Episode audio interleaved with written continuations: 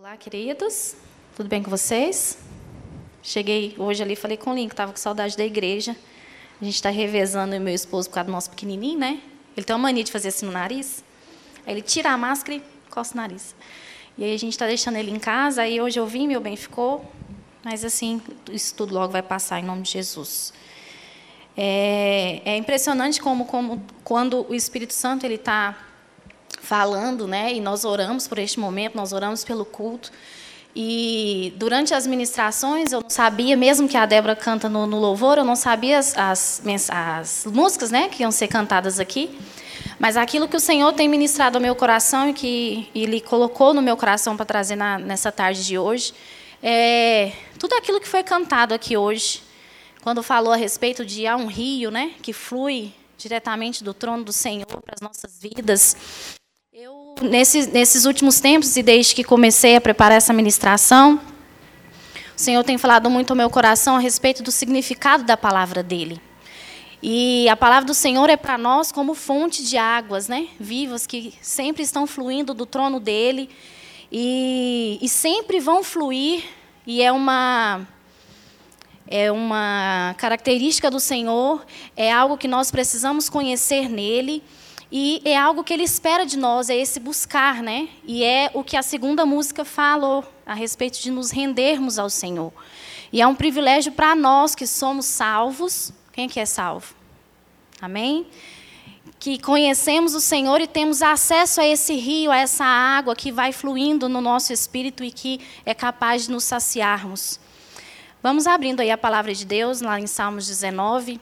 Hoje nós vamos falar um pouquinho sobre esses salmos. E quando nós lemos a palavra de Deus, é Salmos e Romanos, tá? Se já quiserem ir, ir abrindo enquanto eu faço a introdução aqui. Quando nós lemos a palavra de Deus, quando nós olhamos para a Bíblia, quando nós nos colocamos em situação em que nós falamos assim, não, eu vou parar o momento da minha vida e eu vou ler a palavra do Senhor.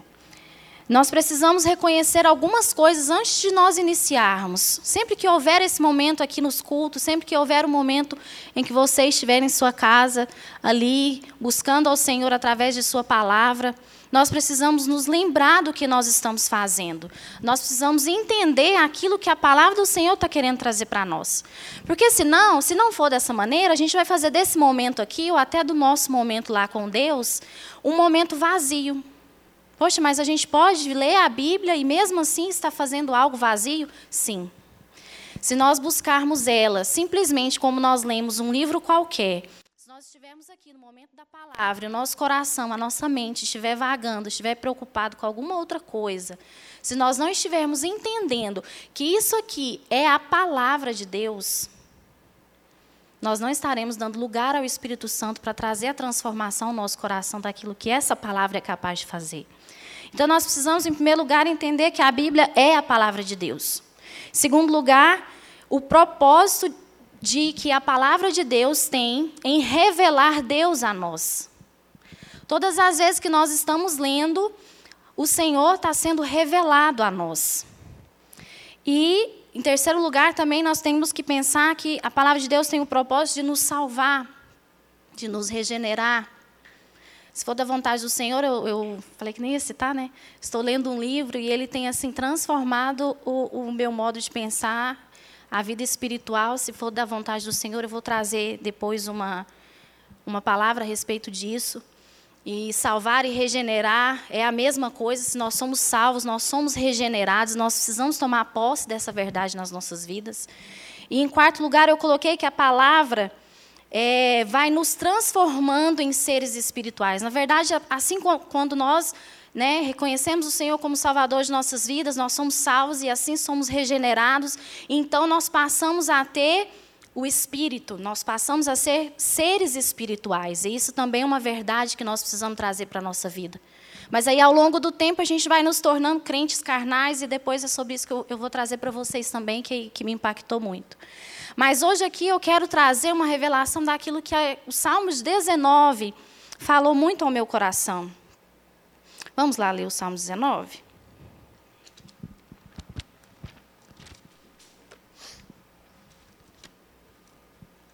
Acompanhem lá, por favor. Salmo 19 diz: Os céus proclamam a glória de Deus e o firmamento anuncia as obras de suas mãos. Um dia discursa a outro dia, e uma noite revela conhecimento a outra noite. Não há linguagem, nem há palavras, e deles não se ouve nenhum som. No entanto, por toda a terra se faz ouvir a sua voz e as suas palavras até os confins do mundo. Aí pôs uma tenda para o sol, o qual, como noivo, que sai dos seus aposentos, se regozija como herói percorrer o seu caminho. Principia numa extremidade dos céus e até a outra vai o seu percurso, e nada refoge ao seu calor.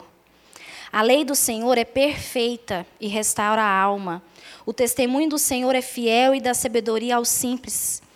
Os preceitos do Senhor são retos e alegram o coração. O mandamento do Senhor é puro e ilumina os olhos. O temor do Senhor é límpido e permanece para sempre. Os juízos do Senhor são verdadeiros e todos igualmente justos. São mais desejáveis do que o ouro, mais do que mais do que muito ouro depurado, e são mais doces do que o mel e o destilar dos favos. Além disso, por ele se admoesta o teu servo, e em os guardar a grande recompensa. Quem há que possa discernir as próprias faltas? Absolve-me das que me são ocultas. Também da soberba guarda o teu servo, que ela não me domine. Então serei irrepreensível e ficarei livre de grande transgressão. As palavras dos meus lábios e o meditar do meu coração sejam agradáveis na tua presença, Senhor, rocha minha e redentor meu. Então é interessante aqui, como nós, eu falei que a gente tem que olhar para a palavra do Senhor, entendendo aquilo que o Senhor quer falar através desta palavra para nós. Eu, eu sempre penso o seguinte: quando eu estou lendo a palavra do Senhor, estou atenta a ela, eu faço algumas perguntas. O que essa passagem está me dizendo? Qual o propósito do Senhor em escrever essa, essa passagem? Nós sabemos que toda a palavra é inspirada pelo Espírito Santo, portanto, escrito por Ele. E, em terceiro lugar, um olhar para dentro. E a gente vai perceber que o Salmo 19, ele, ele, ele, ele vai fazendo isso para nós. Ele vai revelando o Senhor, ele vai, no final, ele vai falar sobre um olhar para dentro. E é isso que o Evangelho ele precisa fazer conosco. Então, o que eu percebo aqui no Salmo 19, em primeiro lugar, aqui é um salmo de louvor, é um salmo onde aqui o salmista Davi ele está reconhecendo né, a glória do Senhor. E quando nós reconhecemos esse atributo fundamental do Senhor, que é a glória, né, nós possamos, todos nós somos capazes de dar glória ao Senhor. Isso é um, é um fundamento, é um, é um, é um. Qual é a palavra que eu falei? Sumiu. É uma característica do Senhor, né? E nós precisamos dar glória a Ele, Ele é digno de toda honra e de toda glória. E aqui o, o salmista Davi, ele está falando e, e reconhecendo no Senhor, né? A glória dele. E aí ele vai sendo revelado, o Senhor vai se revelando a nós, e o que mais me chamou a atenção nesses salmos é que ficou muito claro o desejo do Senhor de ser conhecido. Eu acredito que um dos propósitos do Salmos 19 é mostrar a nós que o Senhor deseja ser reconhecido. Ele deseja ser conhecido. Ele deseja estabelecer um relacionamento comigo e com você. E ao longo da palavra do Senhor toda, ele vai se revelando. Toda a palavra do Senhor é para nós conhecermos ao Senhor. E aqui no Salmo 19 ele começa se revelando, ele Davi escrevendo, mas né, sendo uma inspiração do Espírito Santo, ele, ele está dizendo: eu estou me revelando através, em primeiro lugar, das coisas criadas. Do versículo 1 ao 6, o Senhor ele se revela para nós através das coisas criadas. E é impressionante as palavras que são usadas do versículo 1 até o versículo 6. Olhem aí. Os céus proclamam a glória de Deus. É, é uma comunicação de algo, comunicação da glória de Deus. Os céus está proclamando, o firmamento está anunciando. Olha o desejo do Senhor de ser conhecido. O firmamento anunciando as obras das suas mãos. Um dia está discursando ao outro dia e revela o conhecimento, discurso, revelação, revelação de conhecimento. é, é, lá no 4, né, está falando da não há linguagem, não há palavra, mas por toda a terra se faz ouvir a sua voz, através do conhecimento, da revelação, do conhecimento de Deus, através das coisas criadas. Então é muito claro para nós que o Senhor aqui, ele deseja ser conhecido. E ele se revela através das coisas criadas. E nós vamos lá passear pelo livro de Romanos para a gente reafirmar isso que está sendo dito aqui no, em Salmos. Lá em Romanos, no capítulo 1, do verso 18 até o verso 21, 20, diz o seguinte: A ira de Deus se revela do céu contra toda impiedade e perversão dos homens que detêm a verdade pela injustiça. Porquanto o que de Deus se pode conhecer é manifesto entre eles, porque Deus lhes manifestou. Porque os atributos invisíveis de Deus, assim o seu eterno poder, como também a sua própria divindade, claramente se reconhecem desde o princípio do mundo, sendo percebidos por meio das coisas que foram criadas. Tais homens são, por isso, indesculpáveis. Então, aqui o que a palavra em Romanos está tá, tá dizendo e está retificando aquilo que lá em Salmos está tá nos falando que todas as coisas estão proclamando a glória do Senhor e que os homens em que estão é, debaixo né, da sua perversão e, e, aceitando a injustiça como sendo verdade em suas vidas, eles est estão debaixo da ira do Senhor. Por quê? Porque o Senhor se revela através das coisas criadas, não tem desculpa. E por isso esses homens se tornam indesculpáveis. Aí no verso 19 está dizendo: o que Deus se pode conhecer é manifesto. Não tem desculpa. O Senhor está sendo manifestado, só não vê quem não quer.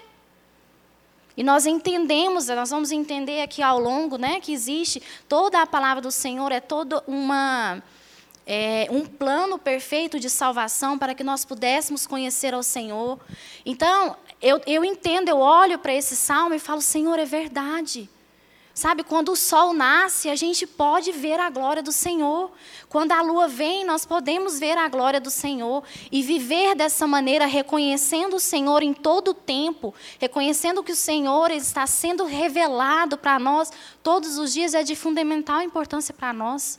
Porque senão nós vamos sair daqui dos cultos e nós vamos no dia a dia e vamos achar que o momento com Deus é só esse aqui. É só um momento pequeno, é só um momento que, não, eu vou para a igreja, meu pai vai, e ali, sabe, e às vezes, todos nós sendo salvos, batizados, a gente às vezes vem porque é ceia, mas não lembra que todos os dias, a morte do Senhor na cruz para nós é todos os dias. Então nós precisamos acordar, nós precisamos reconhecer o Senhor nas coisas criadas. E ele vai continuando aí falando, vamos voltar no Salmo 19, depois a gente vai em Romanos de novo do verso 7 ao, ao verso 11, ele vai falar a respeito da revelação do Senhor através da sua lei. Olha só, a lei do Senhor é perfeita e restaura a alma, o testemunho do Senhor é fiel e dá sabedoria. Nós sabemos, e ele vai falando até o verso 11, nós sabemos que a lei do Senhor foi revelada, que ela é perfeita, a lei do Senhor, ela é instrução para nós de como nós devemos viver em santidade. Mas o que que a lei, sendo estabelecida, o que que ela revelou? O que que a lei revelou? O pecado, não foi? A lei, ela veio, foi estabelecida, mas ela revelou o pecado. Vamos lá, é, ler lá o que está escrito em Romanos 7, 7 a gente fundamentar isso também. Romanos 7, 7 diz o seguinte: Que diremos, pois?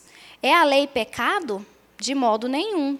Mas eu, teria, eu não teria conhecido o pecado senão por intermédio da lei, pois eu não teria conhecido a cobiça se a lei não dissera, não cobiçarás. E no verso 14 está dizendo: Porque bem sabemos que a lei é espiritual, Eu, todavia, sou carnal, vendido à escravidão do pecado. Então, aqui Paulo está dizendo o quê? Que a lei revelou o pecado que havia em nós. Havia em nós algo, né, um, uma escravidão do pecado que nós não éramos é, nós não tínhamos nenhuma condição de sairmos dessa condenação do pecado. Então veio a lei sendo perfeita, sendo, sendo santa, sendo a plenitude do Senhor, sendo o Senhor se revelando através da lei em princípios básicos de como nós devemos viver, mas nós não fomos capazes de cumprir a lei, porque não estava em nós esse poder. Então a lei, ela veio, olha isso, aqui ele fala, né, não cobiçarás, e aí eu percebo que eu cobiço, e então a lei revela o pecado que está em mim. Então isso me leva a pensar que houve um plano, uma revelação novamente do Senhor para nós através do plano perfeito dele de salvação. Então a, o pecado é revelado e aí o, o Senhor então revela quem para nós? Jesus. Então foi necessário um plano maravilhoso de salvação, aonde o Senhor se revelasse a nós através de Jesus e que nós pudéssemos então, reconhecendo tudo isso aqui que ele faz, tudo isso que ele fez por nós. Jesus se entregou, se fez pecado, morreu na cruz, condenou o pecado na carne, Assim nós entendemos que nós estamos também mortos na carne, a nossa carne, nosso velho homem está condenado na cruz com o Senhor. Então nós podemos ter uma nova vida em Cristo. Isso tudo é revelação do Senhor para nós. E é algo que não se pode deixar esquecido. Porque não há vida no espírito se nós não nos lembrarmos disso o tempo todo. Então, Jesus é revelado e em Colossenses 1, a 1, 15, não precisa abrir, vou falar rapidamente, diz que ele é a imagem de, do Deus invisível, portanto, é o que eu estou dizendo, é o Senhor sendo revelado através de Jesus. E em Hebreus 1, 3 diz que Jesus é a expressão exata de Deus.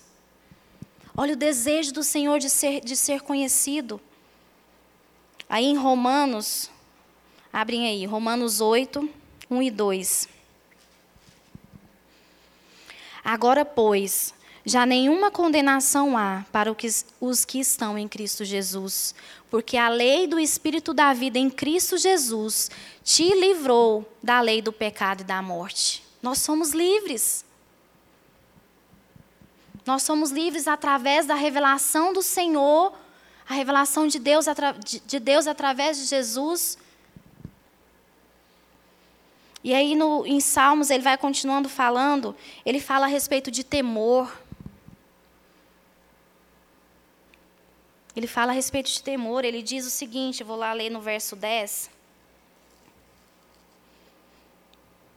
No 10, temor. No 9. O temor do Senhor é límpido e permanece para sempre. Quando nós olhamos para a palavra do Senhor, entendendo que o Senhor está sendo revelado a nós e que nós precisamos olhar para ela como um instrumento de transformação, o temor no nosso coração vai sendo gerado. O que é temor? É a disposição do nosso coração de obedecer. Só nós temos aquilo que a Bíblia chama de luta contra a carne e o espírito. Só quem é salvo tem. Antes, quando nós éramos o velho homem, estava no mundo, estávamos pecando deliberadamente, aquelas pessoas lá, e muitas vezes meu esposo ele passa pelo, pelos bares, aí ele fala, gente, como que esse povo, às vezes numa terça, numa quarta, como que esse povo está nesses bar bebendo uma hora dessa? Eu falo, meu bem, é justamente isso, eles não compreendem o que nós compreendemos. Eles não têm a luta contra a carne e o espírito, porque o espírito deles está morto. Eles não estão reconhecendo o Senhor como Senhor e Salvador, eles não têm isso. E, portanto, o Espírito Santo de Deus não está neles. E porque o Espírito Santo de Deus não está neles, eles não conseguem identificar que aquilo que eles estão fazendo é prejudicial para eles, para eles está tudo bem. Nós não.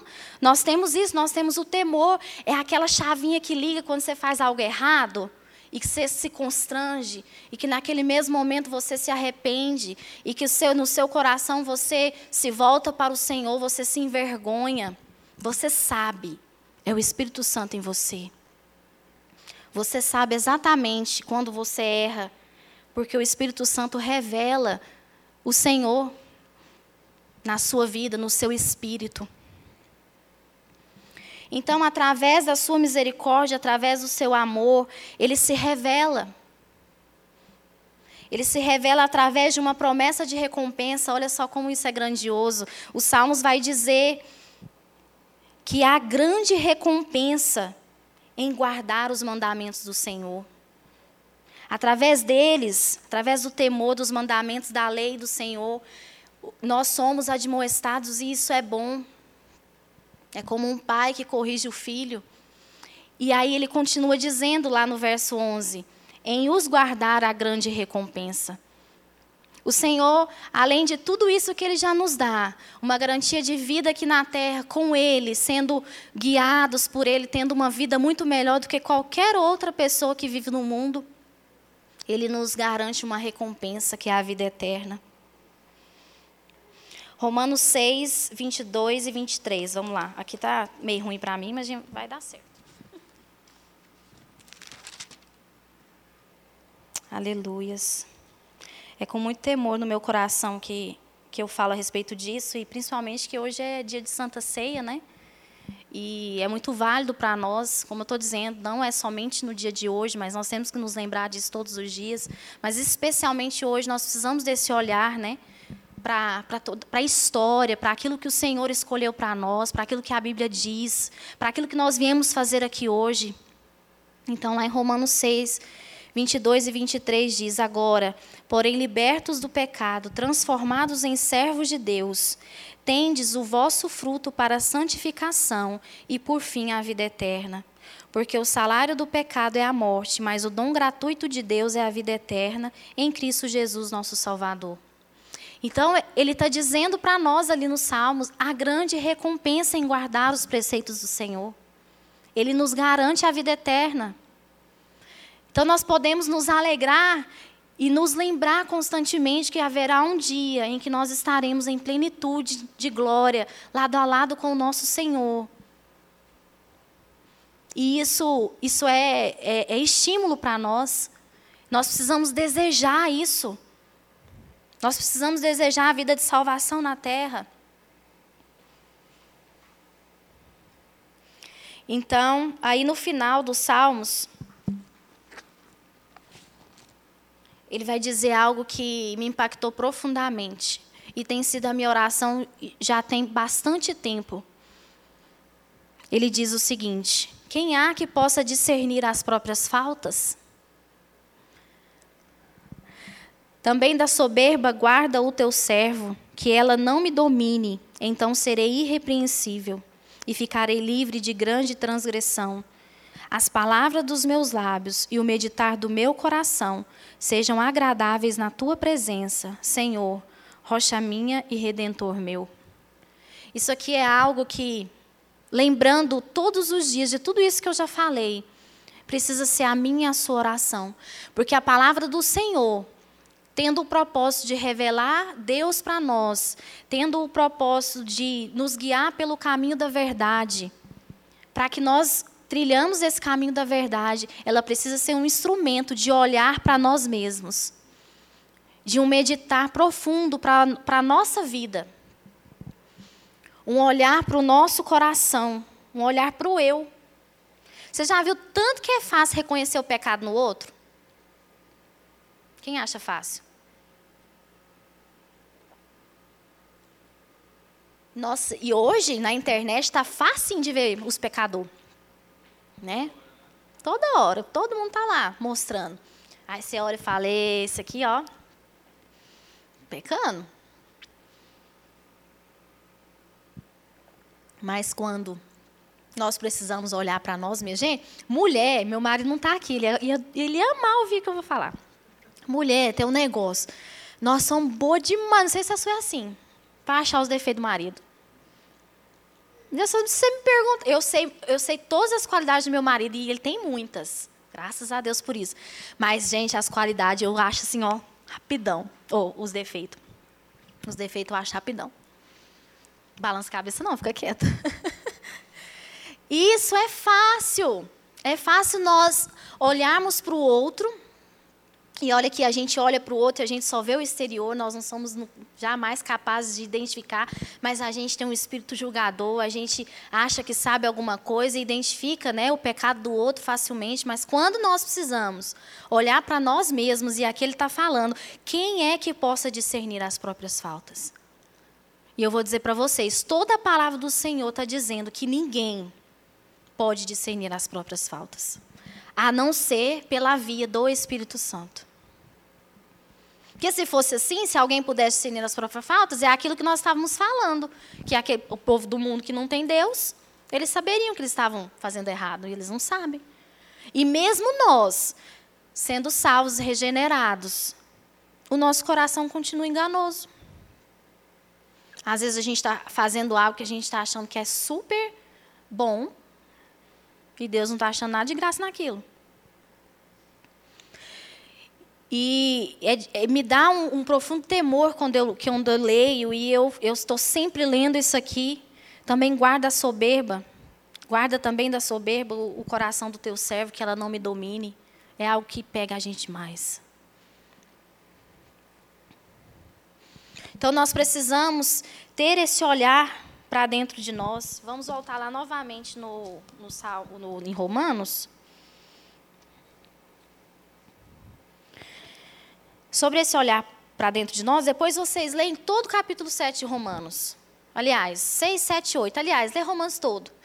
lê a Bíblia toda. Mas nesse, nesse sentido que nós estamos falando, Romanos 7. Romanos 6, 7, 8, para nós é manual de salvação, de vida. É um negócio. Gente, eu leio meu Romanos 6, 7, 8, é todo riscado. 2 Coríntios, tudo riscado. E toda vez que eu leio, me pego, volto, leio de novo. Romanos 7 é, é instrução de vida para nós. E aí Paulo vai dizendo, ali a partir do, vou ler um pouquinho só, alguns trechinhos a partir do 17. Quem faz isso já não sou eu, mas o pecado que habita em mim. Aqui ele está falando sobre a guerra, sobre a luta né, da carne contra o espírito, do espírito contra a carne. Eles querem nos dominar, ou um domina ou o outro domina. Porque não faço o bem que prefiro, mas o mal que eu não quero eu faço. Quantas vezes a gente, ah, você já se pegou fazendo isso? O mal reside em mim. Vejo nos meus membros que sou prisioneiro da lei do pecado que está nos meus membros. Aí ele está falando isso no 23. Lá no 25 ele diz: Graças a Deus por Jesus Cristo, nosso Senhor, de maneira que eu, de mim mesmo, com a mente, sou escravo da lei de Deus, mas segundo a carne, da lei do pecado. Nós estamos presos nessa carne até que o Senhor nos leve até que haja a, a plena transformação e nós formos para a glória. Depois, quando numa outra oportunidade, eu vou falar mais sobre isso, mas nós precisamos estar vigilantes e só existe um caminho para o olhar para dentro. Espírito Santo. A palavra do Senhor diz que o Espírito Santo é quem, quem testifica no meu espírito que eu sou filho de Deus. A palavra do Senhor diz que é o Espírito Santo em que me convence do pecado, da justiça e do juízo. A palavra do Senhor diz que é o Espírito Santo que me ensina a orar. É Ele que ora por mim, porque eu não sei orar como devo. Não há vida espiritual, nós não podemos caminhar no dia a dia se nós não estivermos em comunhão com o Espírito Santo de Deus. Você imagina, até orar a gente ora errado. Misericórdia. Se eu pegar a Bíblia para ler, eu posso ler ela com motivação, N motivação. Gente, eu muitas vezes, a gente está com esse. Quem está aí com a leitura anual? Eu estou com a minha da cronológica. Ó, tá bem, bem marcadinha. Um pouco atrasada, misericórdia. Mas muitas vezes a gente pega isso aqui e fala assim: esse ano eu vou ler a Bíblia. E vai mecanicamente. E aí, quando você terminou de ler um capítulo, você fala assim: o que, que falou mesmo? Você nem lembra. Porque não é assim. Já ouviram falar? Tem gente que diz que a Bíblia é o único livro que você lê juntamente com o escritor. É só por essa via. Você tem que parar o seu espírito. E, e, o pastor João já falou isso muitas vezes, e é impressionante que é verdade quando você presta atenção. Você começa a ler, você começa a orar, vem, gente, mãe principalmente, vem trocentas coisas na cabeça. O menino bate na porta. Né? Às vezes eu estou tentando ler na sala e, e a TV está ligada. Sabe? E ele continua dizendo aí para finalizar nos Salmos. Que as palavras dos meus lábios e o meditar do meu coração sejam agradáveis na tua presença, Senhor, rocha minha e redentor meu. As palavras dos meus lábios, a gente sabe que, a gente fala do que o coração está cheio. O meditar do meu coração. Quantas vezes a gente fica pensando em, sabe, perdendo nosso tempo com coisas que não deveríamos perder? Essa aqui deve ser a nossa oração diária. Para que o Espírito Santo ele venha inundar o nosso ser, e inundar, e inundar, e inundar. Então é preciso que nós sejamos humildes, é preciso que nós sejamos um coração quebrantado, nós sejamos em relacionamento constante com o Senhor, para nós sermos verdadeiramente espirituais. Hoje na ceia nós temos a oportunidade de dizer isso ao Senhor. Eu não sou digno, não sou digno, mas glórias a Deus por me escolher. Eu quero convidar você, nesse momento, nos colocar de pé que vocês possam se render ao Senhor. Sabe, que não seja apenas porque nós estamos aqui no culto, que esse momento aqui seja um momento de adoração plena, que você possa se render ao Senhor, mas que seja todos os dias. Que a palavra de hoje ela possa arder no seu coração na segunda-feira. Na terça, você já precisa ter outro alimento. Sabe? É, é cada dia. O Senhor tem novidade de vida diária para mim, para você. Nós precisamos estar constantemente nos lembrando, nos rendendo, voltando atrás. Que verdadeiramente as palavras dos nossos lábios e o meditar do nosso coração sejam agradáveis à presença do Senhor. Imagine só se você pudesse colocar, né? Se o Senhor colocasse, eu acho que eu já ouvi alguém falando isso também, né? Os nossos pensamentos para ser assim claro para todo mundo ver. Misericórdia. Então nós precisamos estar com o nosso espírito no Espírito Santo constantemente dizendo: Senhor, tem misericórdia. Tem misericórdia porque eu não sou capaz, Senhor. Vivifica o teu espírito e no meu espírito. Até que eu consiga, Senhor, ser encontrado fiel, ser encontrado regenerado, transformado curado. Nós precisamos nos curar. Nós precisamos compreender que nós precisamos de transformação todos os dias. De cura nas nossas emoções, de cura em várias e várias áreas das nossas vidas. Vocês que são adolescentes, vocês estão na fase mais decisiva da vida de vocês e é a fase talvez que mais vocês vivam emoções. E essas emoções muitas vezes podem afastar vocês do Senhor. Vocês precisam buscar o Espírito. Aleluias.